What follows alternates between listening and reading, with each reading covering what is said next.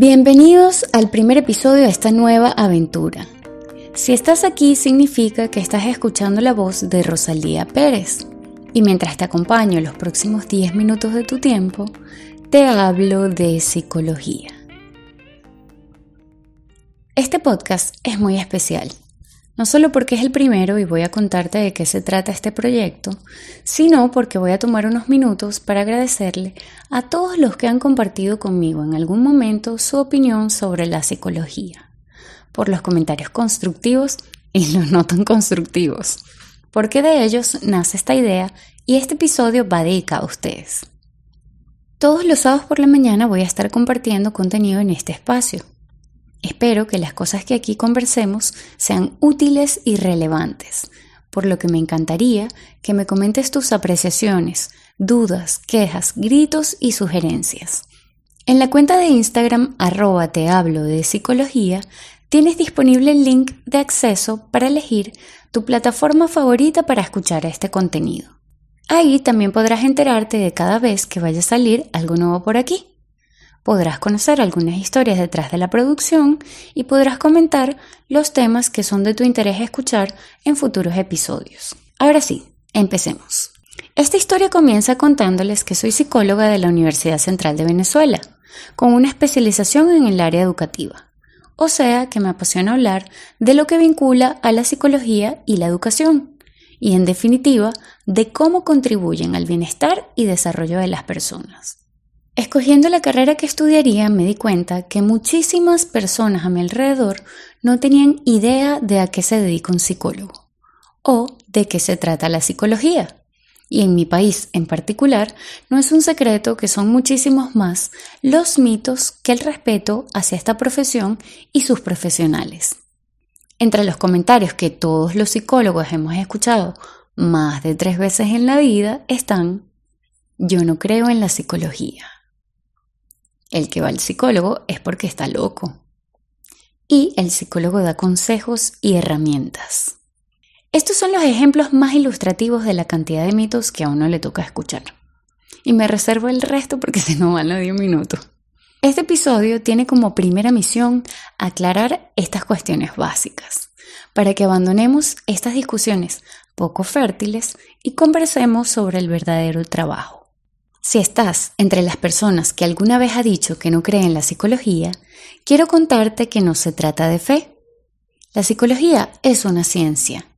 Los que la estudiamos nos preparamos entre 4 y 5 años como mínimo estudiando los procesos psicológicos básicos, la conducta, el desarrollo, la personalidad, la estructura de la sociedad, la neurofisiología. Podemos formar montañas con la cantidad de libros, guías y artículos de investigación que hemos leído para comprender, predecir y explicar los cambios en el comportamiento de las personas en sus diferentes facetas y contextos. Pensando en todo esto, es como a veces caigo en la reflexión de que lo común es que cuando tienes un dolor físico vas al médico. Cuando tienes que crear un logo para tu empresa, vas con el diseñador. Cuando tienes un problema legal, acudes a tu abogado. Pero cuando quieres potenciar alguna habilidad, cuando quieres nutrir y estimular el ambiente en el que tu niño o niña aprende, cuando hay una comunidad tratando de procesar su experiencia luego de un desastre natural, el psicólogo es uno de los profesionales que se preparó para trabajar con eso. Si en cambio perteneces al grupo que considera que la psicología funciona solo en personas que tienen problemas o están locas, Quiero que identifiques la cantidad de revistas, programas, películas y series de televisión que te han contado esta historia. Y esto es lo que a mi parecer explica que la escuches también de personas que nunca han asistido a una terapia psicológica.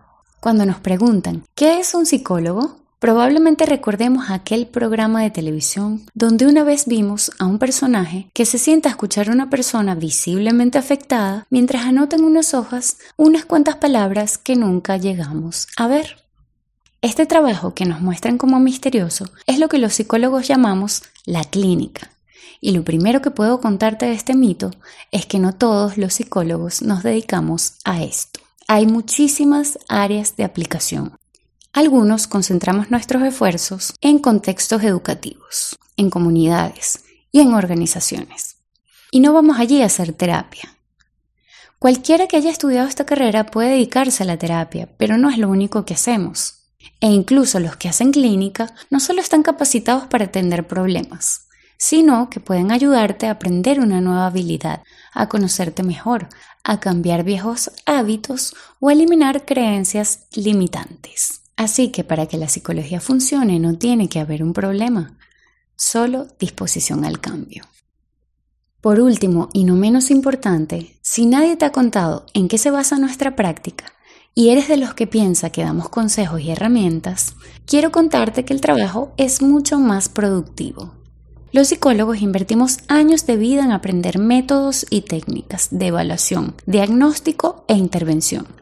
Eso quiere decir que cada uno en su área, sea la educativa, la comunitaria, la clínica, la organizacional, está capacitado para realizar la evaluación de un contexto, una persona, una comunidad o una problemática, describirlo de forma exhaustiva y relatar el estado inicial de las cosas.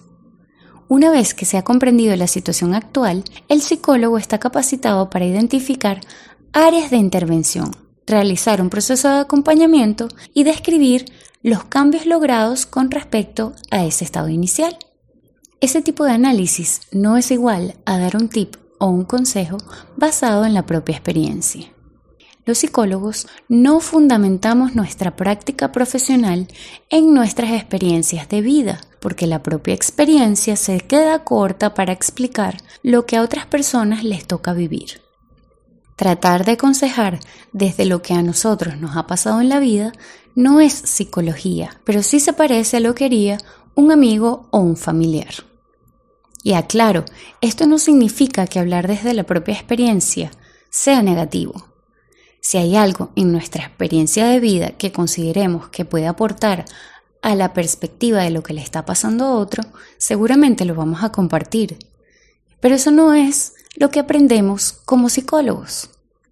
Espero que esto ilustre que son distintos niveles de profundidad. Cerramos esta historia recapitulando que tal vez lo que en la calle hemos escuchado que es psicología no es acorde a lo que ofrece. No solucionamos conflictos con una varita mágica. Implica tiempo y trabajo, pero estamos continuamente preparándonos para que cuando quieras el acompañamiento lo puedas aprovechar. Con estos puntos ya conversados, los próximos episodios de Te hablo de psicología vienen cargados de pequeñas historias que te cuento en 10 minutos sobre algunos de nuestros aportes. Te adelanto que el próximo episodio tiene que ver con el papel del error en nuestras vidas y propuestas de nuevas formas de relacionarnos con él. Quiero agradecerte por el tiempo que has tomado para escuchar este episodio y deshojar conmigo un girasol de mitos sobre la psicología. Hazme saber qué te pareció este primer encuentro, si hay algo nuevo que hayas aprendido, qué otros mitos has escuchado por ahí sobre esta profesión y si estás o no de acuerdo.